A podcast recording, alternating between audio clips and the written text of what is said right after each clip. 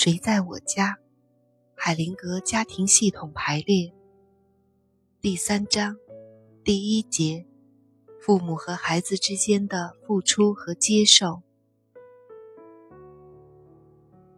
拒绝接受现实中的父亲。参与者问：“我有一个问题，是关于孩子尊敬自己父亲方面的。我曾经对一个家庭追踪了很多年，父亲和母亲离婚了，父亲住在另外一个城市，孩子们不接受他们的父亲，对他有强烈的憎恨，因为父亲不断的恐吓母亲。”有好几次，他们看到父亲在打母亲，他们还发现父亲有恋童癖。父亲诚心诚意的改过，不断的尝试着和他们沟通，期望能达成某种形式的和解，给他们写信、送礼物。但是，只要是和父亲沾边的东西，孩子们都拒绝。他们甚至把家里的相簿都剪碎了。把父亲的相片都撕烂了。海灵格问：“孩子们有多大？”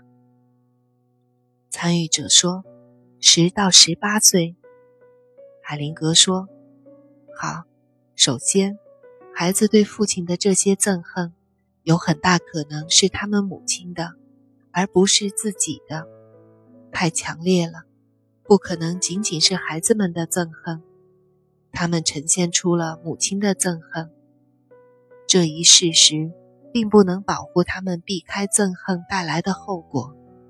明白这一点很重要。不管我们做出什么事情，都会有一个结果。对我们的孩子，同样会有一个结果。用道德上的理由做一些破坏性的事情，并不能免除这些行动的后果。也减少不了有害行动的后果。要允许母亲去处理自己的憎恨。如果孩子们学会这一点，对他们来说是非常有用的。有一个策略性的干预，就是让他们告诉自己的母亲：一切对父亲的憎恨，我们是因为您才会有的。你可以建议他们这么做，但不要解释。这是第一步，要让每一个人都想一想发生了什么事情。当人们染上别人的情绪时，对他们间接的做工作相对会好一些。因此，你把这个句子说给他们之后，你可以跟他们讲一个很长的故事，要有一个让人意想不到的结尾。例如，下面就是一个真实的故事。故事，你站在母亲的哪一边？我和妻子曾经受一家新生医院的邀请，处理一些在那里住院的病人。我们紧张地工作了十四天，每天上午他们进行一个特殊的程序，每天下午进行原始团体治疗。我曾经处理过一个极度抑郁的女人。在治疗期间，她用冷酷的、充满憎恨的声音叫喊着，说希望自己的父亲在战争中死去。第二天，我问他，他的父亲发生了什么事情。他解释说，父亲的头曾经受过伤，经常发病，做一些疯狂的事情，让他和母亲很难过。他们变得很憎恨他，希望他死。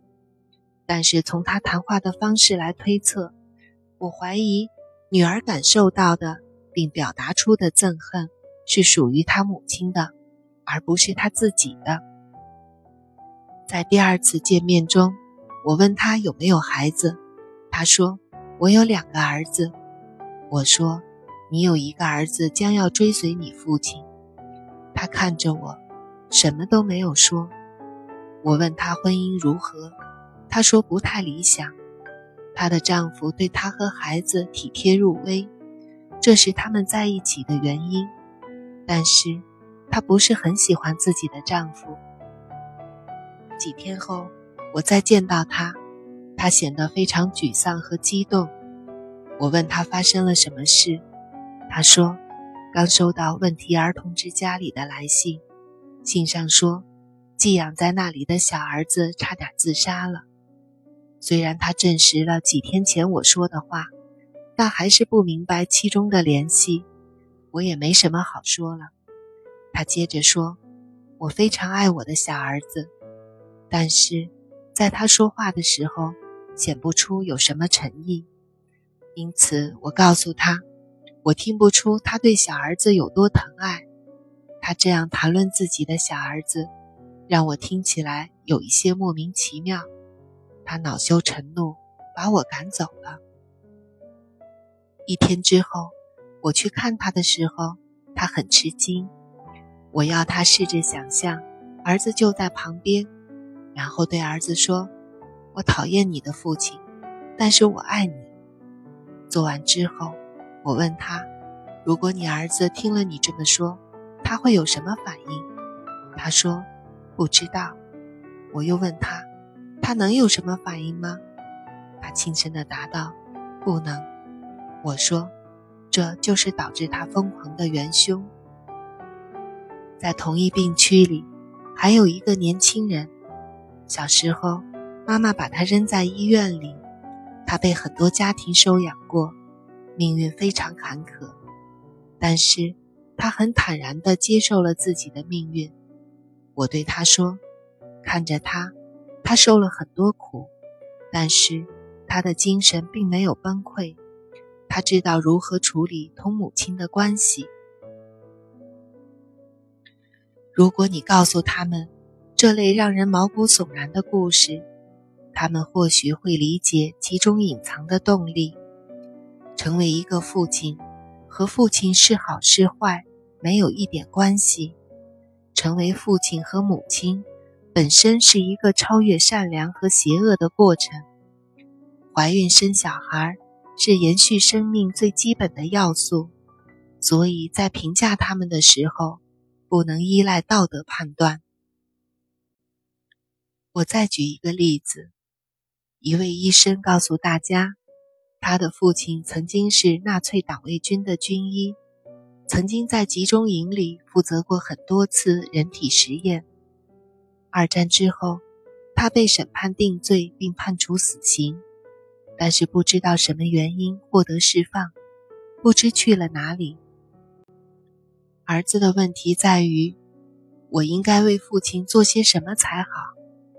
我对他说，在你父亲让你母亲受孕的那一刻，他并不是纳粹官员这一角色，有两件事情是不同的，你必须分开处理。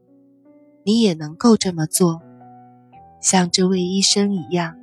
爱一个父亲那样承认自己的父亲，不要把父亲行为的责任包揽到自己身上，是能够做得到的。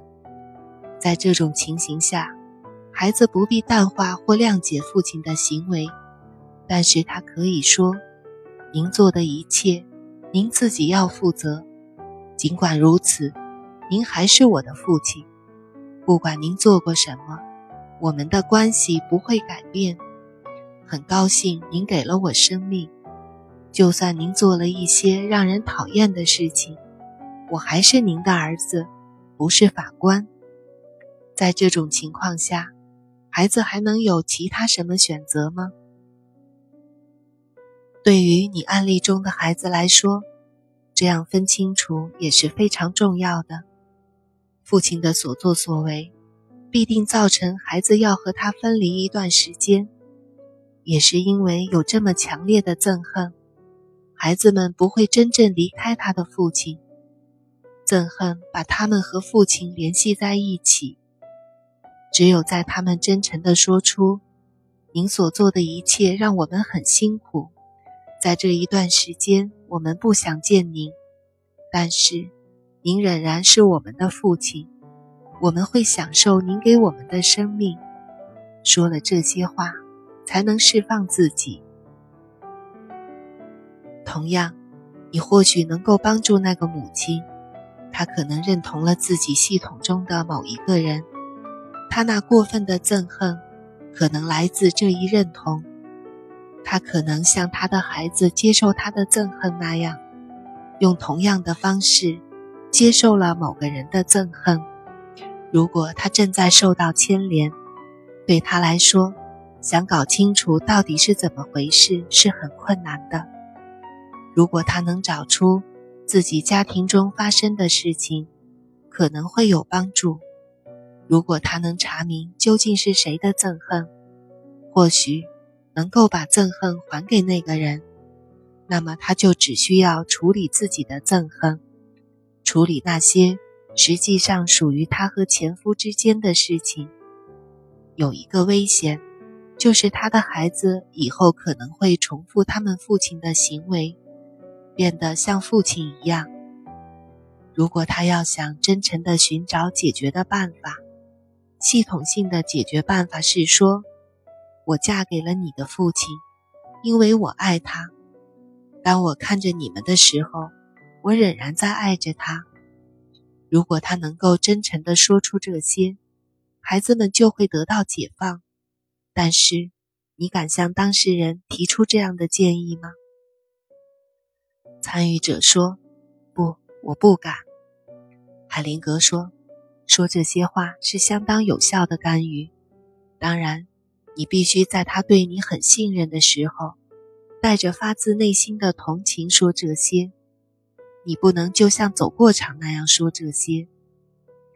参与者说，法庭要判决父亲是否可以和孩子接触，母亲不想让父亲有探视权。海灵格说，他目前暂时不想和孩子的父亲有接触。我同意，我会告诉父亲。在一段时间内放弃探视权，对他来说会更好一些。如果他这么做，那就是在接受自己行为的后果。